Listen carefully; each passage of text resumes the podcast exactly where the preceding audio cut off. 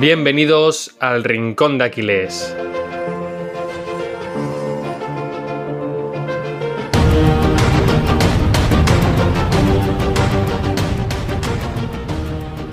Muy buenas a todos, muy buenas Sergio, ¿cómo estás? Muy bien David, ¿tú qué tal?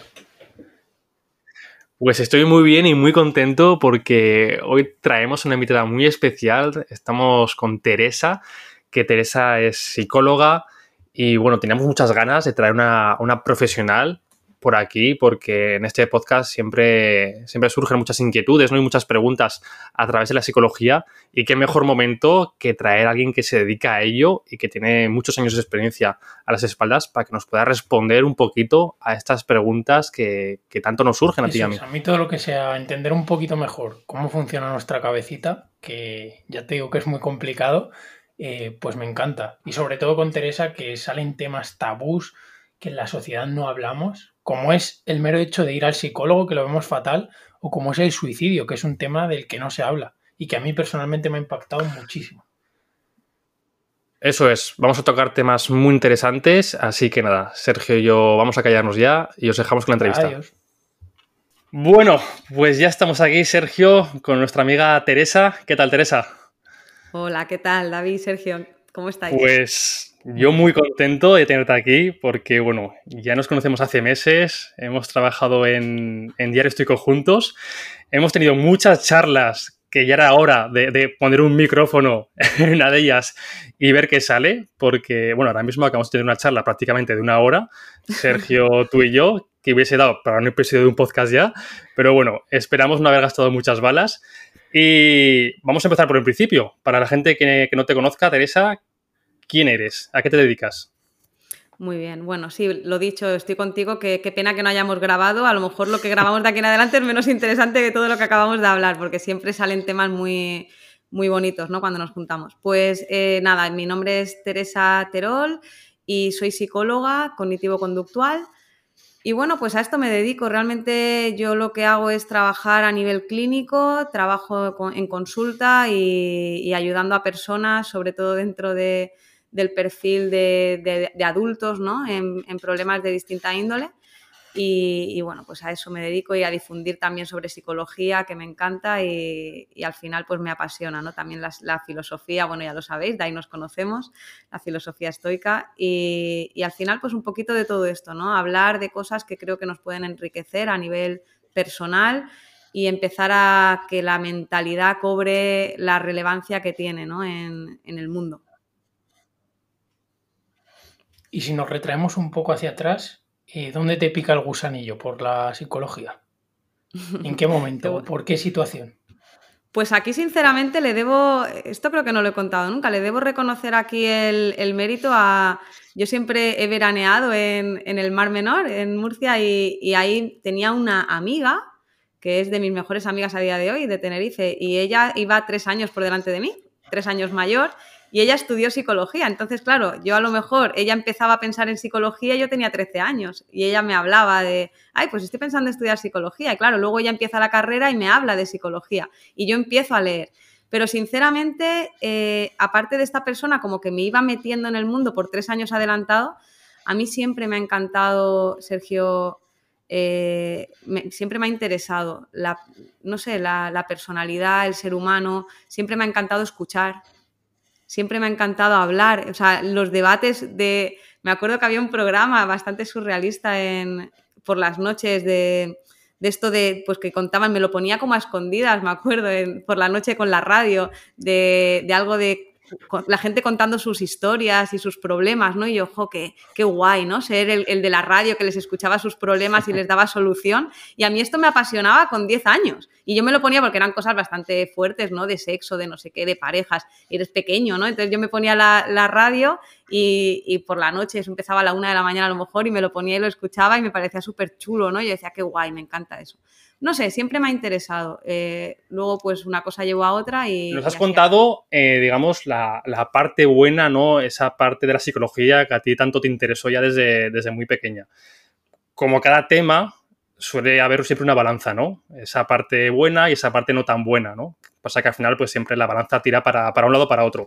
Entonces yo te pregunto por esa parte de la balanza que no te ha gustado o no te gusta tanto de, esta disciplina como la psicología? O sea, ¿qué, inconvenientes em, le has podido ver a esta rama cuando la estudiaste o ahora mismo que te has dedicado a ella y que ya llevas muchos años de experiencia detrás?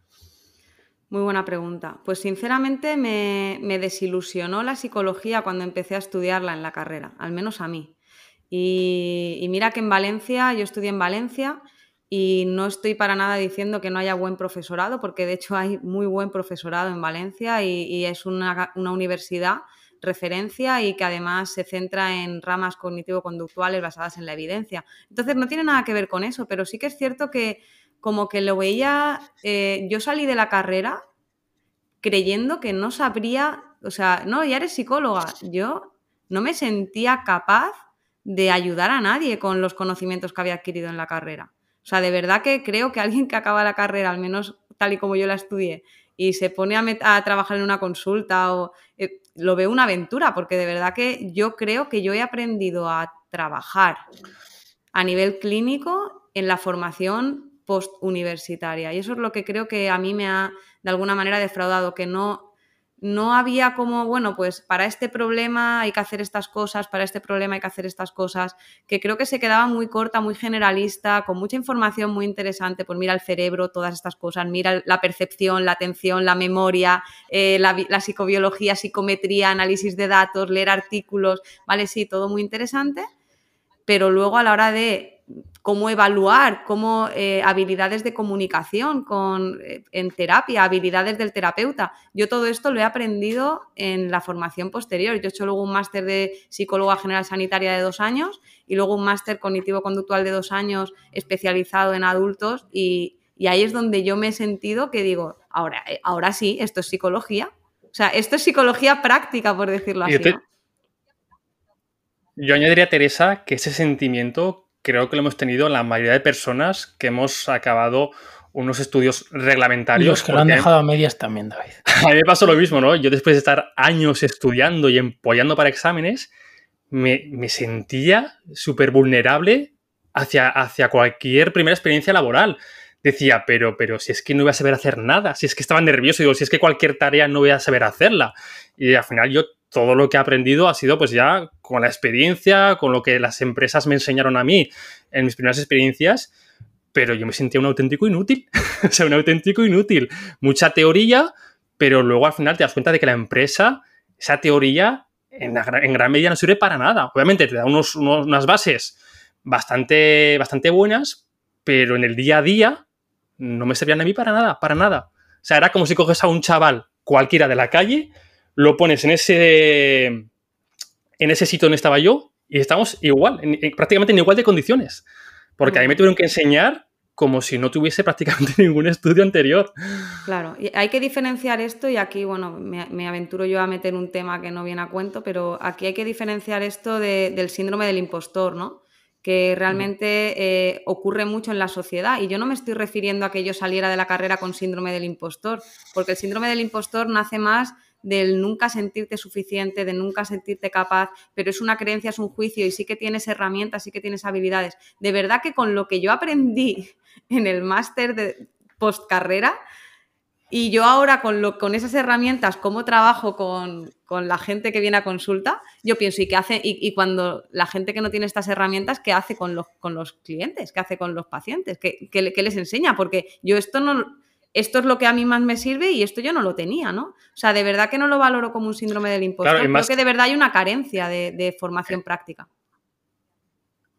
Más importante aún en tu sector, como es el sector de la, salud, porque en mi sector, que quizás es más técnico, pues bueno, las consecuencias que puede tener no saber realizar una tarea de forma adecuada son quizás menos importantes que al final las consecuencias que puede tener tus clientes, tus pacientes. Al final estás tratando con personas, no estás tratando con números o con herramientas. Total. La psicología es salud y, yo al menos la entiendo así. Creo que merece ya ese respeto de, rama de la salud, ¿no? De hecho, es psicología sanitaria. Por eso, por ejemplo, dentro de los sanitarios, a los psicólogos sanitarios ya no se han, por ejemplo, vacunado, ¿no? Al final ya se empieza a valorar a la psicología como una rama de la salud. Y, creo que desde ese punto es como la tenemos que entender y, y por eso creo que, bueno, que hay carreras como odontología, donde sí que creo que se forman muy bien a nivel práctico.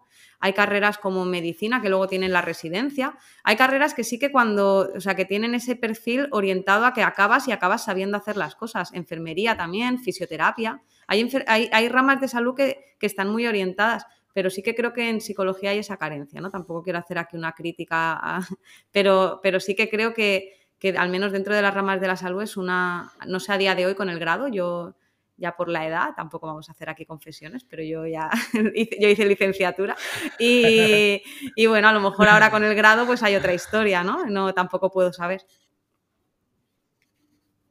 Sí, pero yo, bueno, que he estado estudiando hasta hace poquito, también esa falta de parte práctica yo la he echado mucho de menos. Quizás es verdad que está en los últimos años y que no le di la oportunidad, pero creo que falta práctica en general en toda la educación normativa. Y cambio un poco de tema, ¿vale, Teresa? Y es con esto del COVID a nivel laboral, pues imagino que como todas las profesiones tendréis, habréis tenido que adaptaros a la consultoría o a la consulta eh, online del paciente. Y quería preguntarte un poco, pues esas diferencias entre estar cara a cara con el paciente, esa presencialidad, contra, eh, pues estar online, por videoconferencia, por como estamos grabando ahora, ¿qué diferencias ves tú? Y cómo también a nivel de psicóloga, ¿cómo lo vives tú, esa manera diferente de afrontarlo? Yo todo lo trabajaba presencial y a día de hoy todo lo trabajo online. Ya podría haber vuelto a trabajar presencial. Yo estaba en diferentes lugares, en diferentes consultas, en centros médicos y podría haber vuelto ¿no? a ese formato yo era escéptica con, la, terapia online. Al final creo que tenía mis prejuicios, como tiene mucha gente a día de hoy también todavía. Creo que la limitación en la terapia online la ponemos más nosotros con nuestros juicios que, lo que realmente hay a la hora de, eficacia demostrada clínica. Yo al menos he podido percibir que en mi caso al menos, en el, tipo de casos que yo he trabajado en consulta, no he notado ningún tipo de, declive ni ningún tipo de deficiencia a la hora de mejora o, que se vea perjudicado a través del formato. Sí que es cierto que hay casos, por ejemplo, donde hay intervención que requiere de un contacto, como puede ser en trastornos de pánico, donde a lo mejor se trabaja con activación fisiológica para detonar determinadas sensaciones físicas, ¿no? Entonces sí que es interesante que si tienes ese acompañamiento, yo qué sé, pues en una fobia también, ¿no? Fobia a conducir, fobia al ascensor, eh, agorafobia, ¿no? Que sí que hay una parte de la terapia donde el terapeuta acompaña, pero no lo veo tanto el trabajo en consulta donde está ese cara a cara, sino el trabajo donde de verdad el terapeuta tiene una función de acompañar al, cliente, yo digo cliente, no digo paciente, ya si queréis ya hablaremos de esto, pero yo digo cliente o valientes, yo les suelo llamar valientes, pero bueno, eh, creo que es más una cuestión de cuando realmente hace falta, ¿no? Porque a, a, veces si yo te tengo que provocar una taquicardia para que afrontes la sensación de taquicardia, siempre será mejor que esté yo presente por cualquier problema realmente físico, ¿no? Para si te mareas, te caes, que haya alguien, pero bueno, siempre se puede solucionar con un coterapeuta que esté contigo en ese momento en la sesión. Creo que hay cosas que tienes esa limitación, pero no para la tónica general, en ese caso ninguna. Oye, Teresa, estamos ya en el 2021 y parece que seguimos con el mismo tabú, ¿no? Nos sigue dando mucho miedo, mucha inseguridad de decir abiertamente que vamos al psicólogo. Lo seguimos viendo, al menos mucha gente aún, lamentablemente como, algo negativo, como con esa connotación eh, negativa. Entonces tengo dos preguntas. ¿De dónde crees que nace esta inseguridad, este miedo al hacerlo público? ¿Y crees que estamos avanzando en, en, verlo como algo más natural? Igual que tú dices, oye, que es que me he hecho un esguince en el trapecio, mañana tengo cita con el fisio y lo dices con naturalidad, pero en cambio si, si estás atravesando por una época mala, por una mala racha o tienes cualquier tipo de problema a nivel, a nivel mental, parece que, nos da cosa decir que estamos yendo a, terapia, ¿no? Sí, a ver, resolviendo por un lado la pregunta de, de por qué hacemos esto, por qué, no, por qué no nos gusta. Creo que, mira, justo el otro día grabé un vídeo, subí un post que hablaba de la vacuna mental, ¿no? Y esto de la vacuna mental a lo que me refería es de, de cómo nos cuesta, de cómo utilizamos de mal nuestras redes de apoyo social y al final es por el miedo a sentirnos vulnerables, ¿no? Es decir, yo me parece increíble que muchísima gente que, que, viene a consulta y me cuenta sus cosas, la frase esto nunca se lo había contado a nadie es muy frecuente. Esto nunca se lo había contado a nadie, ¿no? Y dices, ostras, no es una cuestión de que podamos normalizar ir al psicólogo, es una cuestión de que nos cuesta mucho volvernos vulnerables. Creo que hay una carencia social, una gran pandemia que no es el COVID, sino que es la falta de autoestima y la inseguridad y que si no nos queremos y valoramos a nosotros mismos, es como que tenemos mucho miedo a mostrarnos tal y como somos porque de esa manera quizá ya no gustemos, quizá ya no nos quieran, quizá no nos respeten.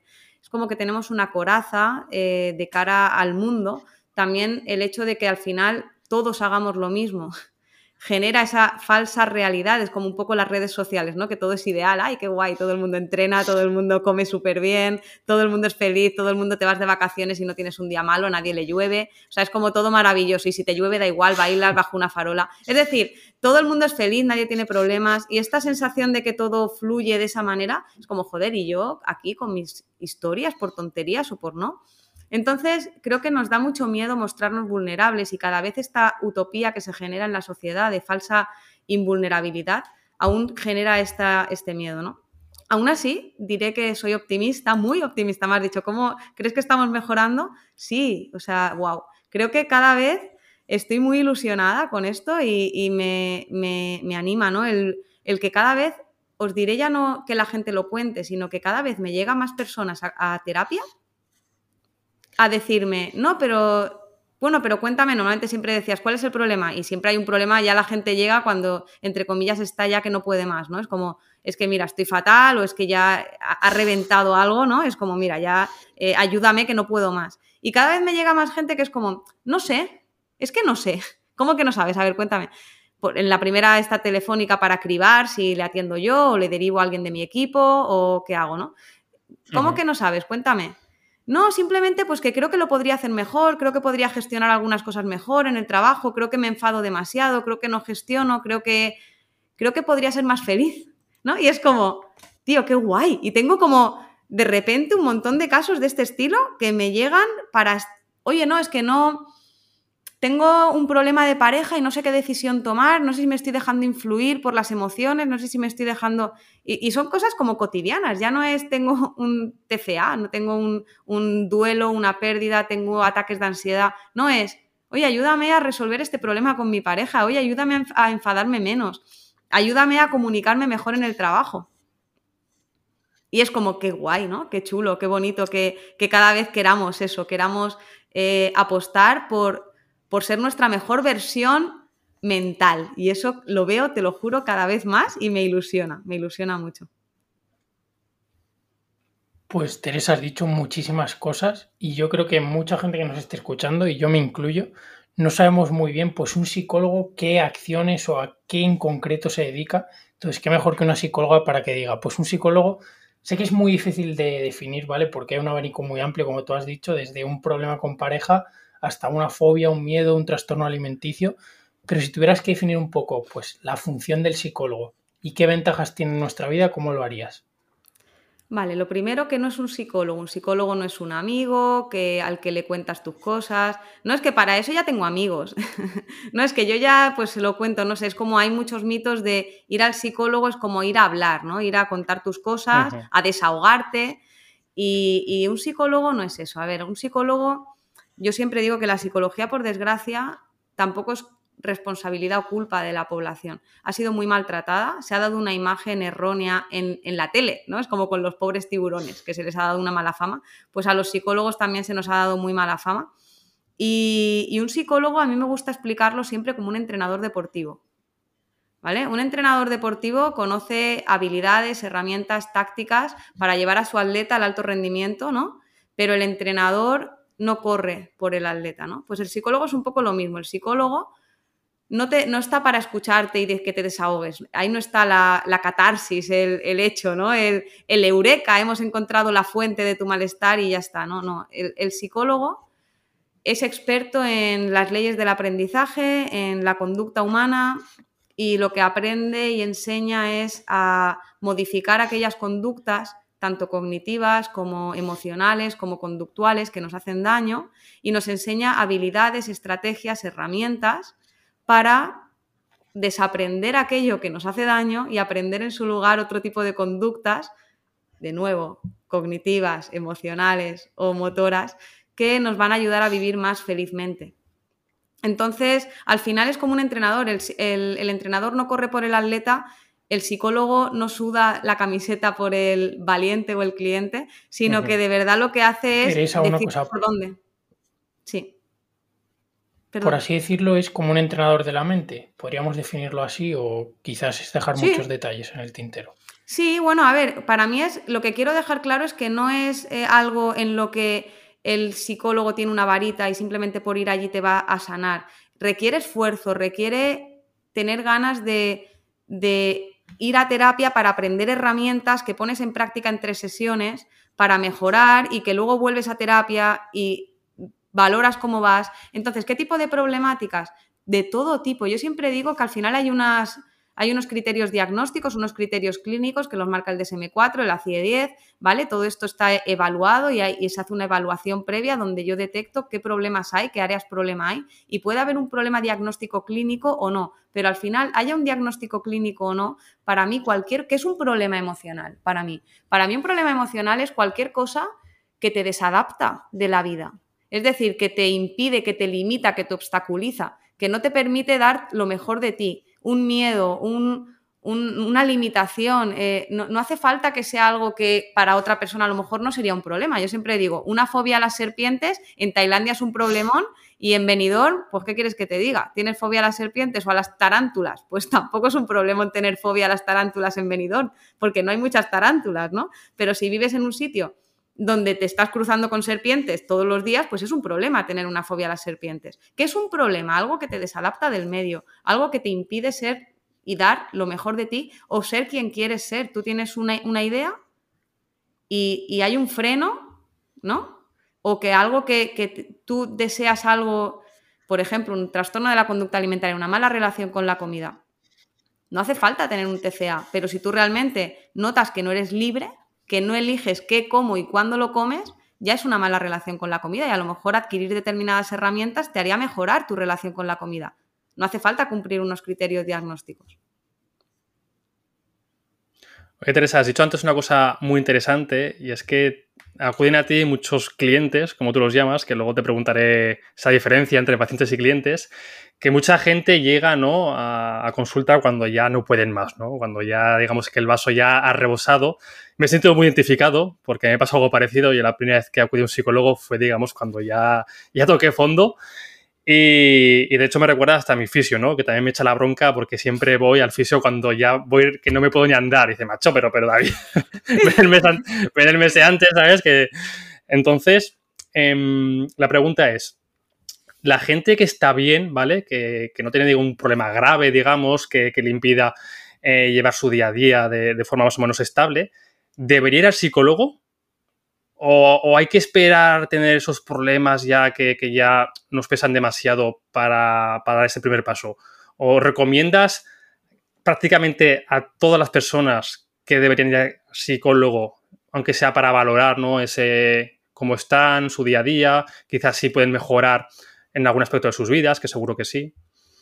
A ver, yo creo esto, ir al psicólogo al final es una inversión en tiempo y dinero, seamos sinceros, no es, es algo que, requiere tiempo y requiere dinero.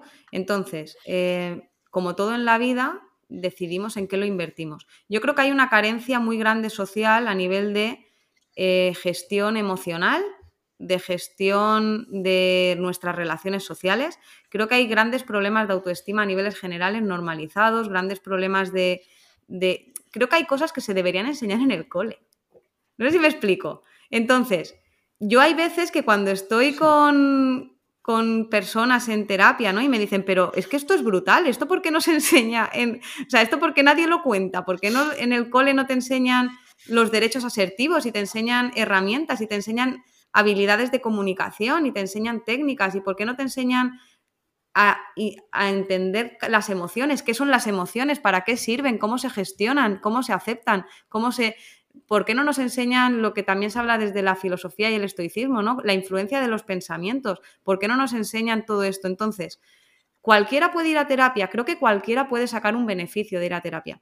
Ahora, es una inversión de tiempo y de dinero y, y sí que es cierto que, bueno, que creo que cualquiera que quiera invertir en su crecimiento personal podría mejorarlo yendo a terapia. Ahora, yo creo que normalmente pues lo ideal es ir con, un mínimo de, algo orientado a algo, ¿no?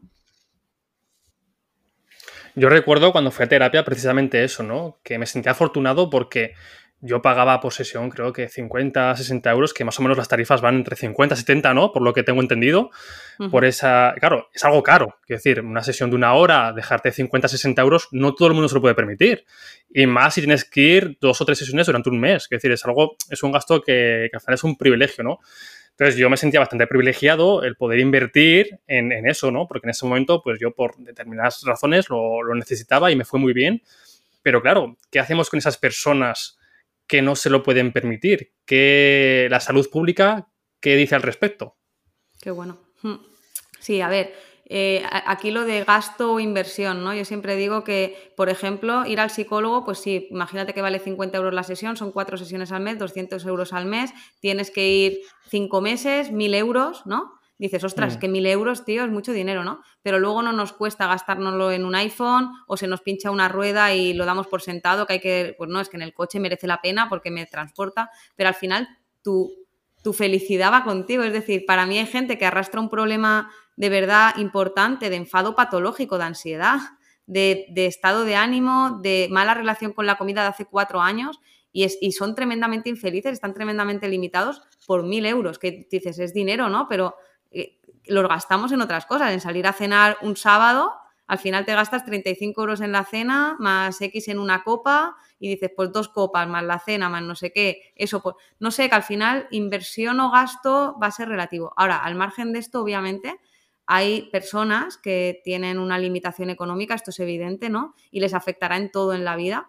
Y el sistema público de salud, aquí hay una carencia brutal, eh, que yo siempre defiendo, que debería haber una sanidad pública mucho más potente a nivel mental, es una basura, lo siento decirlo así, pero es una basura lo, que se ofrece. Estamos hablando de que realmente la evidencia científica marca unos protocolos basados en evidencia que son a lo mejor de una sesión semanal durante eh, una, una, sesión, pues cuatro al mes, ¿no? Por decirlo así. Y normalmente lo que se está dando en sanidad pública, no sé ahora, estoy un poco desvinculada, pero estamos hablando de media sesión de media hora eh, cada 15 días.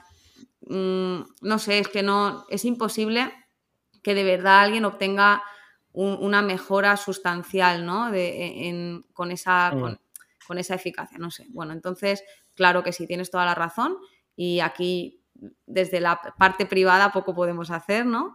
Creo que falta que aquí se haga algo desde la salud pública.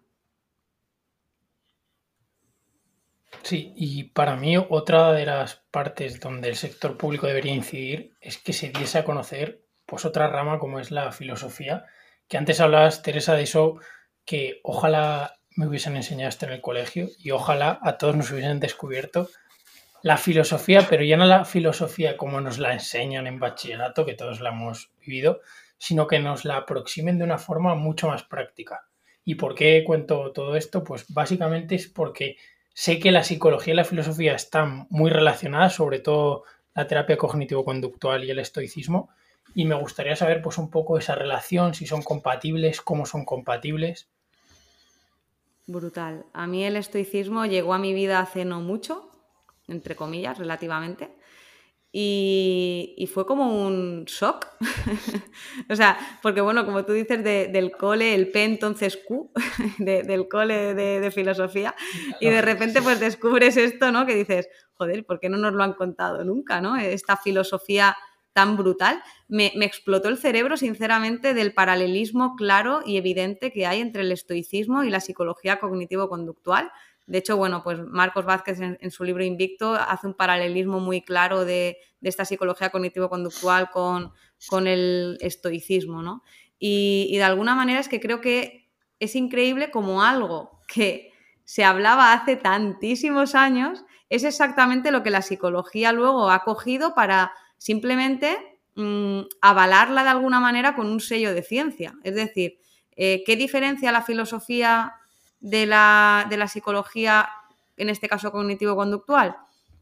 La, evidencia científica, que hay muchas cosas de la filosofía que a lo mejor no, no, han sido avaladas y muchas cosas de la filosofía que habrán sido avaladas a través de estudios que, que demuestran que, y bueno, ya no diría incluso la aplicabilidad, porque justamente la psicología y la filosofía estoica se consideran cosas muy prácticas ambas, ¿no? La, filosofía estoica, si algo es, es práctica.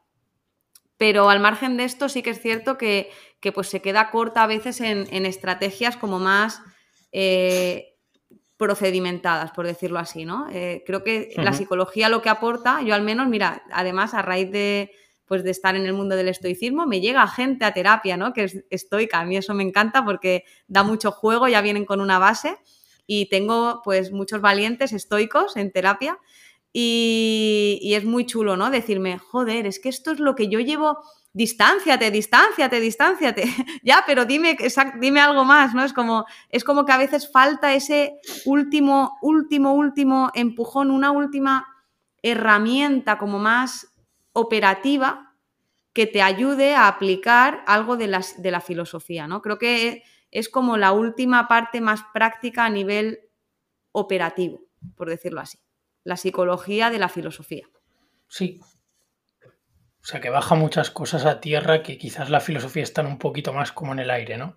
En el estoicismo en concreto sí que es muy práctica, pero, por ejemplo, la idea que ponías del distanciamiento cognitivo, pues si lo enfocas mucho más hacia conducta, como hace la psicología eh, conductual, vaya, eh, pues obviamente va a ser mucho más práctica y la vas a poder usar mucho mejor. Y ahora vamos un poco a lo que hablábamos fuera del episodio, que son estos términos pues que la gente utiliza como si fuera psicólogo, como el subconsciente, eh, se habla mucho del personaje de Freud y bueno, sé que sonríes Teresa porque bueno, ahora nos dirás, pero dinos un poco, pues, qué tiene el subconsciente, el psicoanálisis, todos estos términos de psicológico, si es que tiene algo, y cuál es tu opinión al respecto de esto. Como me conoces, te gusta tocar hueso, ¿eh, Sergio? Sí, sí. bueno, aquí la cuestión es la siguiente. Yo no voy a entrar en juicios de valor. Ahora bien, sí que he dicho antes que la psicología ha sido muy maltratada y dentro de este maltrato creo que está justamente el hecho de no dar el mejor tratamiento a las personas que creo que lo merecen. Yo al menos cuando voy a, como puedo decir, al, médico, al oncólogo porque tengo un cáncer, no espero que invente, no espero que diga voy a probar esto o creo que esto puede funcionar.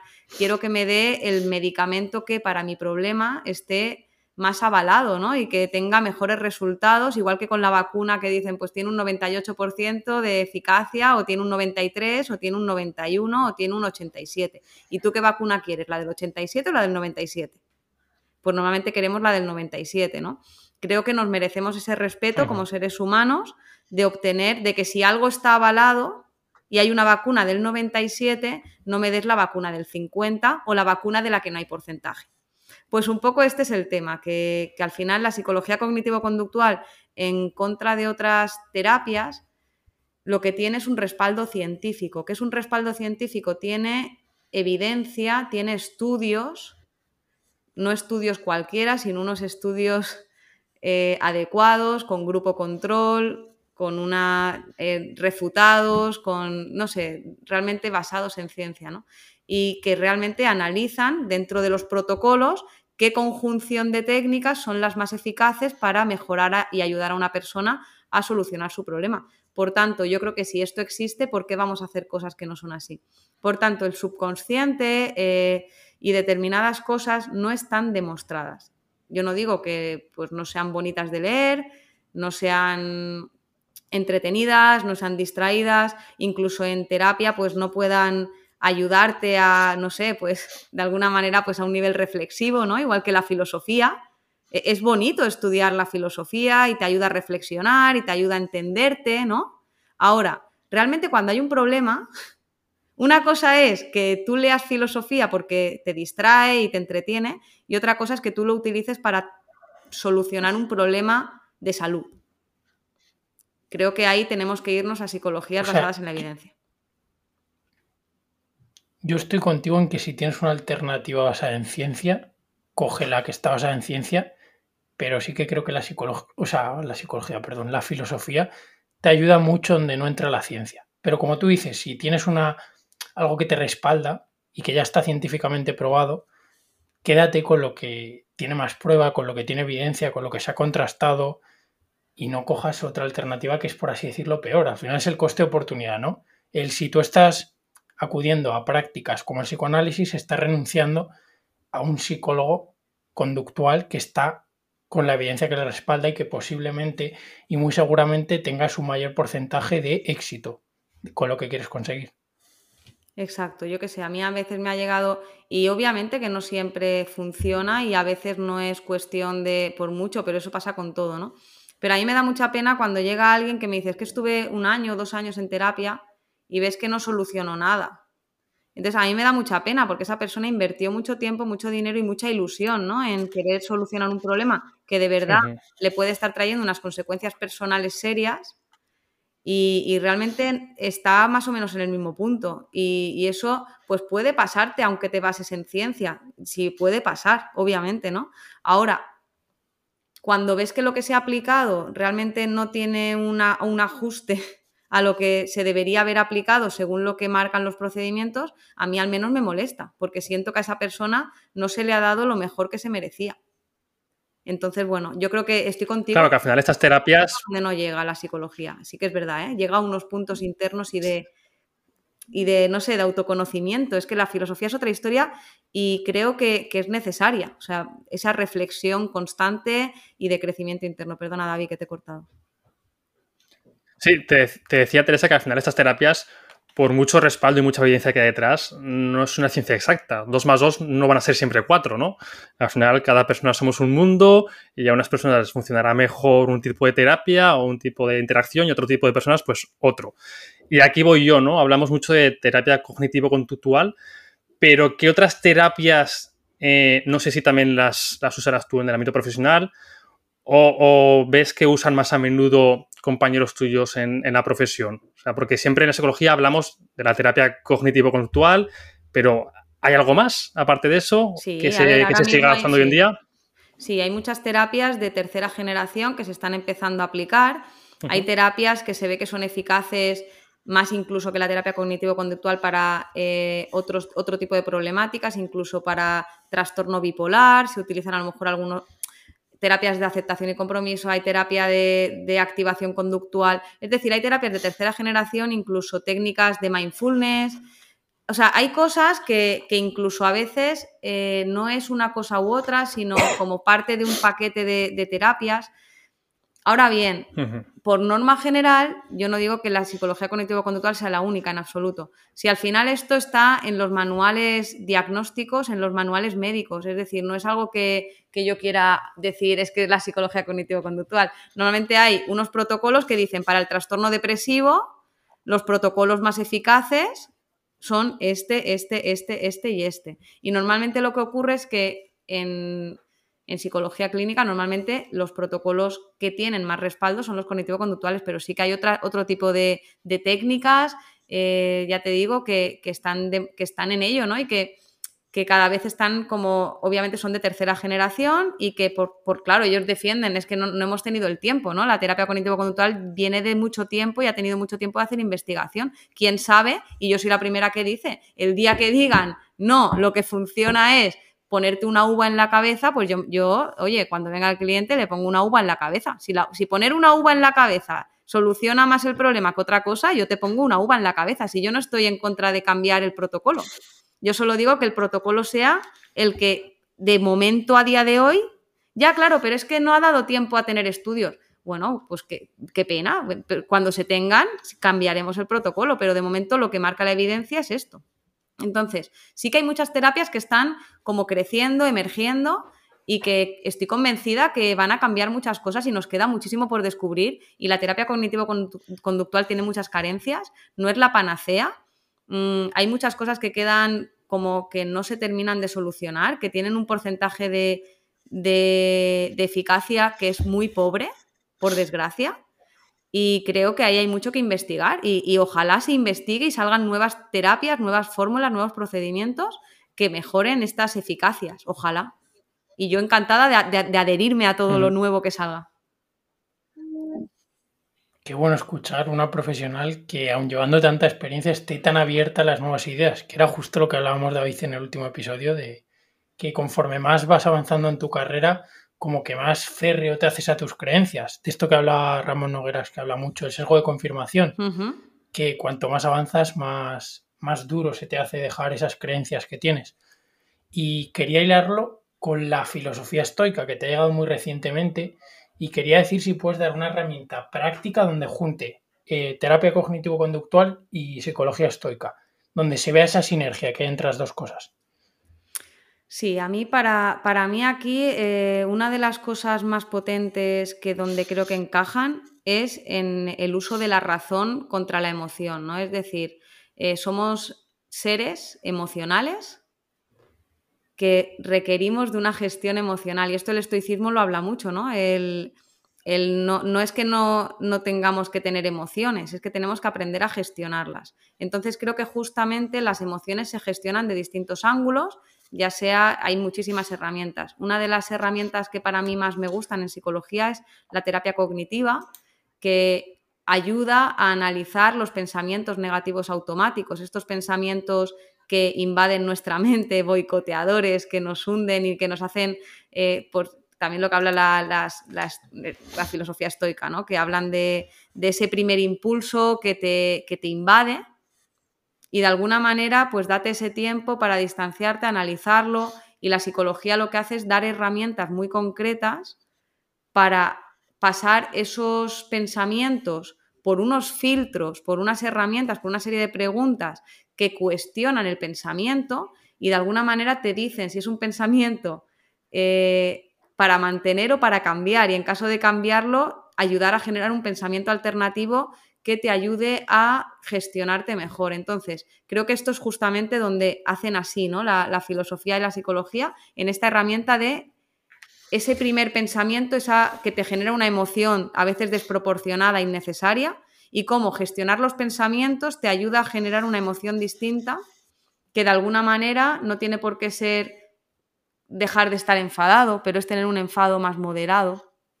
O sea, no se trata de no sentir emociones, sino de mantenerlas bajo control, de que sean útiles, de que estén en la intensidad adecuada, de que el lenguaje sea adecuado. Y yo creo que ahí la filosofía estoica es increíble el paralelismo en esta gestión del pensamiento, del juicio, habla de juicios y esto en terapia cognitiva es el Albert Ellis y Aaron Beck en los años 70. Es, yo creo que eso, eh, eran Marco Aurelio y Séneca allí, pero con, cacharros y empezaron a investigarlo de otra manera, pero al final es lo mismo. O sea, e, es, increíble, es brutal y, me apasionó cuando lo, cuando lo descubrí. O sea, fue como, pero ¿y estos tíos?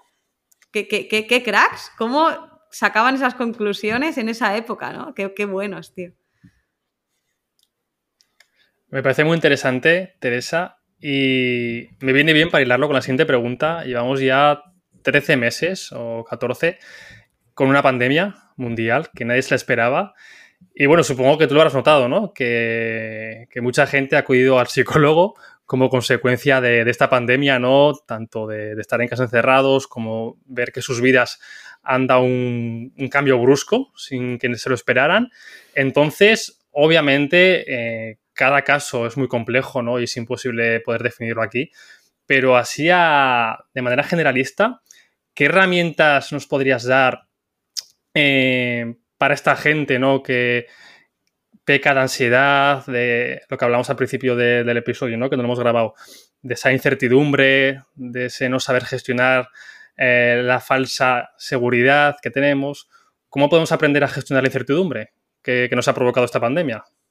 Wow, es una pregunta eh, muy interesante y complicada, porque realmente aprender a gestionar la incertidumbre es entender que, somos, o sea, vivimos en una sociedad incierta. Lo que pasa es que vivíamos en una falsa burbuja de certidumbre que era, era falsa, ¿no? Realmente creíamos que lo teníamos todo controlado y de repente llegó la realidad para demostrarnos que, que nada está bajo control, que, todo está pendiente de, un hilo y creemos que tenemos nuestra, el invento, ¿no? Nuestra pareja, nuestra casa, nuestro perro, nuestra rutina, nuestro trabajo y de repente llega una leche de realidad y te lo tira todo por tierra. Y esto es así, solo que ahora con la pandemia se nos ha puesto más de manifiesto.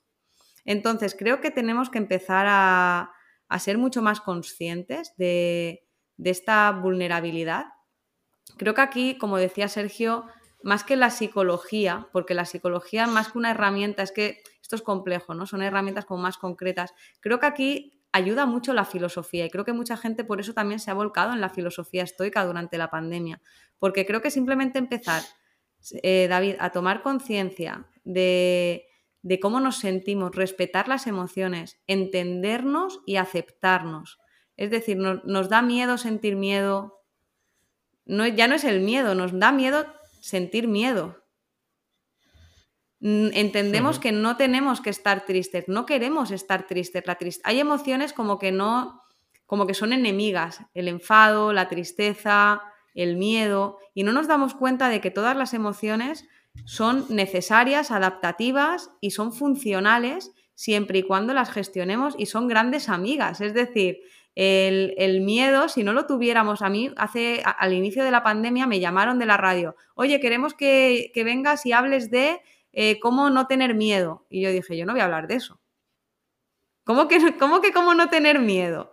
Es decir, el miedo tenemos que tenerlo. Esto es como decir a un niño que no tenga miedo y luego se tira a la piscina y se ahoga, ¿no? Y luego, ¿qué pasa? Que no tenemos que tener miedo. El, y luego ¿no? Se trata de gestionar las emociones. Claro, no mm. tenemos que tener miedo. Y luego pasan las fiestas de la playa de Barcelona.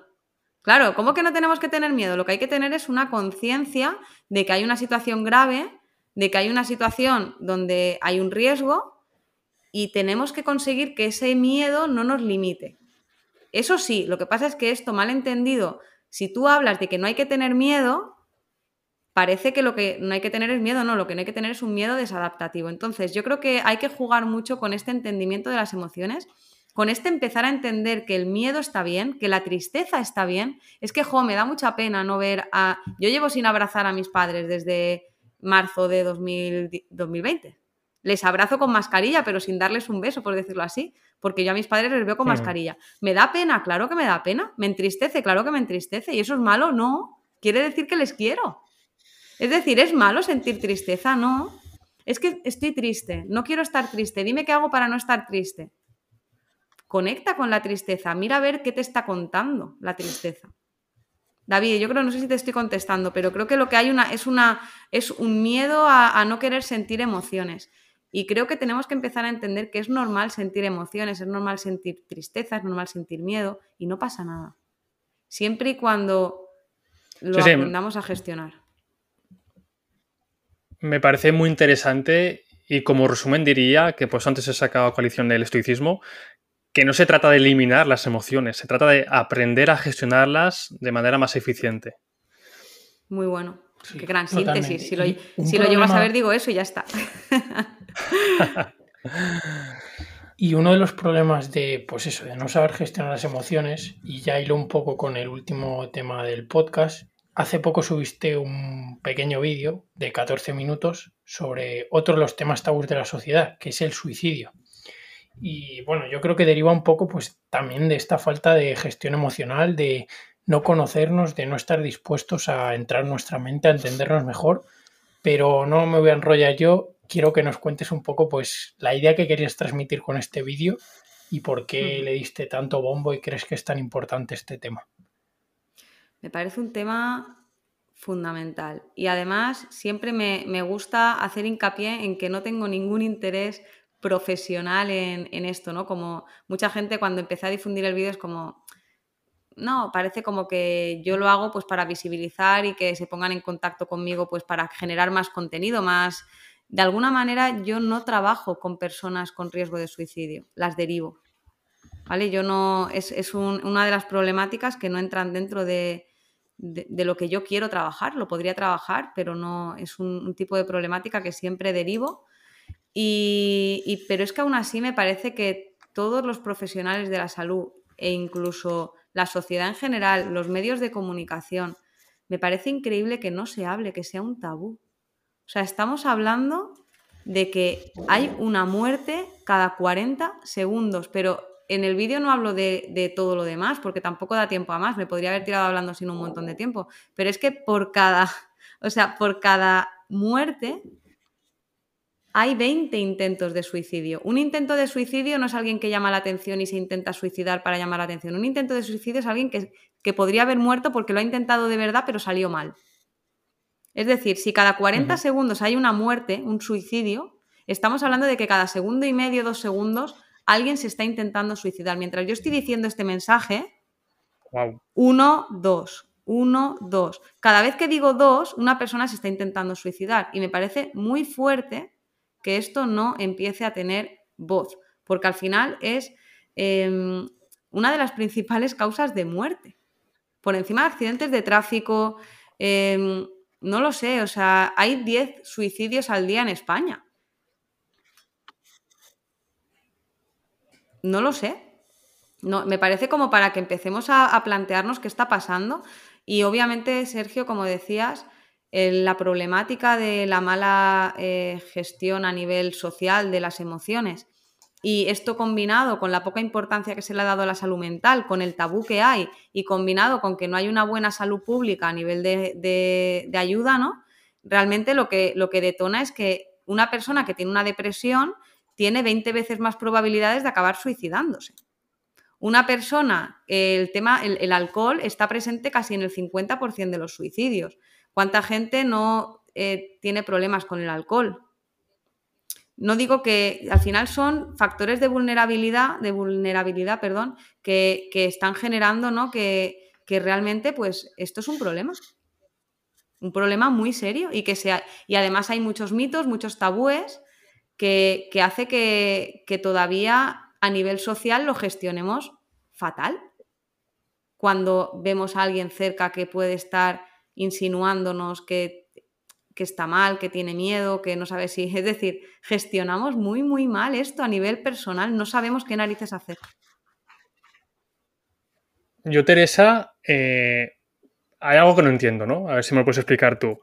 Ahora mismo el suicidio es la causa de muerte eh, externa en nuestro país, la primera causa. Incluso duplica y casi triplica a, las, a los accidentes mortales de tráfico. ¿Por qué no se habla de ello? Porque hablamos de causas de muerte que no restan importancia a otra, pero se habla como si fuese eh, las únicas causas y el suicidio, que es la primera, no abre ningún informativo, no se habla de ello nunca. No lo entiendo, Teresa. Porque dicen, dicen, igual que dicen que la fruta por la noche engorda, dicen que hablar de suicidio aumenta el riesgo de suicidio. Y por tanto, si yo hablo de suicidio en la televisión, a lo mejor estoy incitando al suicidio. Y esto es un mito.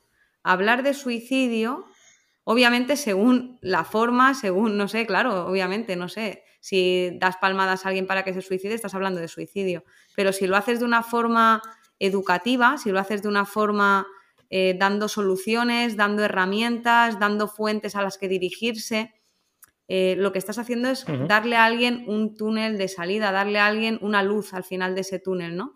Y, como realmente las personas que quieren o están pensando en suicidarse llega a un punto en el que no saben a dónde dirigirse de verdad, porque tienen mucho miedo de decirlo a su entorno cercano, porque normalmente este entorno cercano no reacciona de la mejor manera.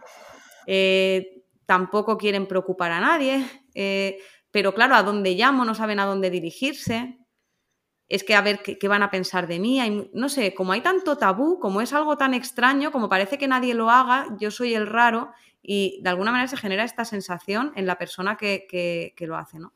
Luego, eh, hay otro tema y es el que, el que lo dice no lo hace. O el que quiere matarse no lo dice. ¿No? Y entonces aquí es donde socialmente donde nos equivocamos. Incluso yo he visto familias diciendo que donde ha habido un intento de suicidio en la familia y dicen si lo que intenta es llamar la atención. Llamar la atención, bueno, eh, normalmente eh, puede ser incluso que sea una llamada de atención, pero una llamada de atención porque quiere quitarse la vida. A lo mejor es que hay que prestarle atención, ¿no? Es decir, no quiere estar aquí. No se hace esto para llamar la atención, no es verdad. El que quiere, dicen que el que quiere de verdad suicidarse no lo dice, lo hace. Y no es verdad porque está comprobado que la gran mayoría de personas que acaban suicidándose se acaba comprobando que han hecho algo para intentar pedir ayuda, aunque sea decir una frase, eh, han intentado mm, pedirla de alguna manera, solo que a lo mejor hemos sido invisibles ante, no nos hemos dado cuenta, no le hemos dado importancia, frases como es que a lo mejor ya no merece la pena estar aquí, es que a lo mejor la vida ya no, ya no es suficiente, a lo mejor este tipo de frases las banalizamos a veces. Y yo soy muy partidaria de educar a la población para, para ello, perdona, sí. Te iba a decir que ¿cómo podemos hacernos nosotros más visibles para esas personas que, por ejemplo, imagínate que tuviera un conocido que se lo está planteando, le escucho una frase de ese estilo, ¿cómo podemos nosotros ayudar a alguien que se quiere suicidar pues a salir de ese camino o ayudarle a conseguir realmente lo que quiere? O sea, a salir de ese suicidio, vaya. Creo que lo primero que tenemos que trabajarnos es como a nivel individual previo a encontrarnos con esa situación. Eh, yo esto, por ejemplo, eh, lo he hablado en, sobremesas, ¿no? ¿no? hablo ahora aquí que estamos teniendo como una, pues un debate más, abierto, sino imagínate pues en, una comida de amigos o una comida de trabajo, ¿no? Que estás hablando y sale el tema y tú dices, cuando alguien dice esas frases, lo que hay que hacer es preguntar si se está refiriendo a quitarse la vida. Tú dices, ¿cómo, cómo narices le voy a preguntar eso? A ver, y, o sea, y si no es eso, es decir, si simplemente ha dicho, joder, es que la vida es una mierda, esto ya no merece la pena. ¿Y cómo, qué quieres que le diga? Que si se está pensando en suicidar, te lo dicen así, ¿no? A ver, ¿qué quieres que le diga? Que si se está pensando en suicidar como una locura, ¿cómo le voy a decir eso? Y yo digo, sí, claro que le tienes que preguntar eso. ¿Qué tienes que hacer? Si alguien te da a entender que puede estar pensando en quitarse la vida, pues de una forma muy asertiva le tienes que decir, perdona, que no te moleste, porque a lo mejor me estoy colando, pero es que a lo mejor es un compañero, a lo mejor es alguien con, quien no tienes una relación íntima, porque además suele pasar esto, que, que lo dicen a lo mejor en el peluquero. Porque es como que ah, con su pareja no se atreven, con sus amigos les da vergüenza y a lo mejor están en el peluquero y te sueltan esa frase. Y el peluquero dice, yo qué narices tengo que decirle a esta persona si yo eh, no, es mi amigo, no es mi nada, ¿cómo le voy a decir yo eso? Pues le puedes estar salvando la vida. Tomemos conciencia de que esa persona a lo mejor no tiene a nadie. Y tú estabas allí casualmente, eres su peluquero, eres su camarero, eres su fisioterapeuta y te suelta, es que la vida es una mierda, a veces da ganas de, quitarse de en medio y ya está. Y tú le tienes que decir esto, Sergio, es decir, oye, mira, que no te moleste porque a lo mejor me estoy colando y mucho. Pero esto que me estás diciendo, ¿te refieres a esto? ¿Lo estás diciendo en serio? ¿O es una forma de hablar? ¿Y aquí qué? ¿Que te diga que no? No, hay dos formas de decir que no, pero tío, tú estás loco. Y tú dices, vale, vale, me he colado, ¿no? O que te diga, no, bueno. ¿Y aquí qué hacemos? Insistir. A ver, simplemente que sepas que puedes contar conmigo, y que si de verdad estás pensando en eso, hay salida. Siempre hay salida. O al menos que menos que intentarlo. Puedes estar salvando. La verdad, Teresa, que, que das, escalofríos eh, lo que nos has contado y las cifras. La gente que, para que se haga una idea, en 2018, solo en España, murieron eh, por suicidio más de 3.500 personas, que es una barbaridad en un año para que la gente, pues eso, eh, con estas cifras haga un poco eh, la granditud del problema que tenemos y que, que no estamos poniendo solución, o al menos la que se merece.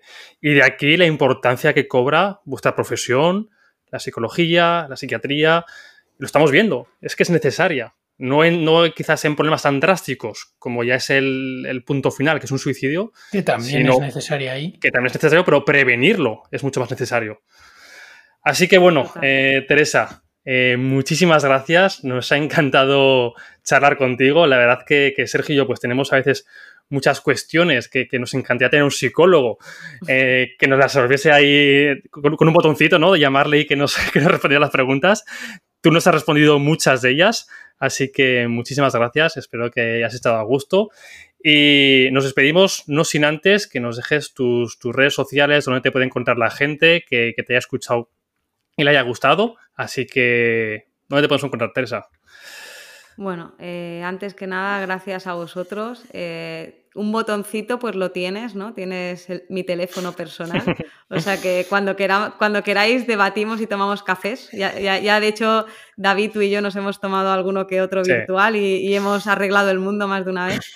O sea que cuando queráis, ahí me tenéis. Y, bueno, a nivel de redes sociales, en Instagram, terol barra baja psicología, es lo que más muevo, comparto, me gusta subir contenido que pueda aportar y que pueda ayudar. Y bueno, ya a, través de, de, Facebook, teresa.m.terol, mi correo terolpsicología.gmail.com y siempre intento responder, siempre intento, eh, oye, ¿qué opinas de esto? Me, gusta el contacto, o sea, no, no, es algo que no, que escríbeme, pero no te pienso decir nada nunca, ¿no? No, me gusta, me gusta interaccionar con la gente, ya he dicho que siempre me ha encantado hablar, entonces encantada de que alguien que de todo lo que hemos hablado tenga alguna duda, pues yo le, respondo y, encantada.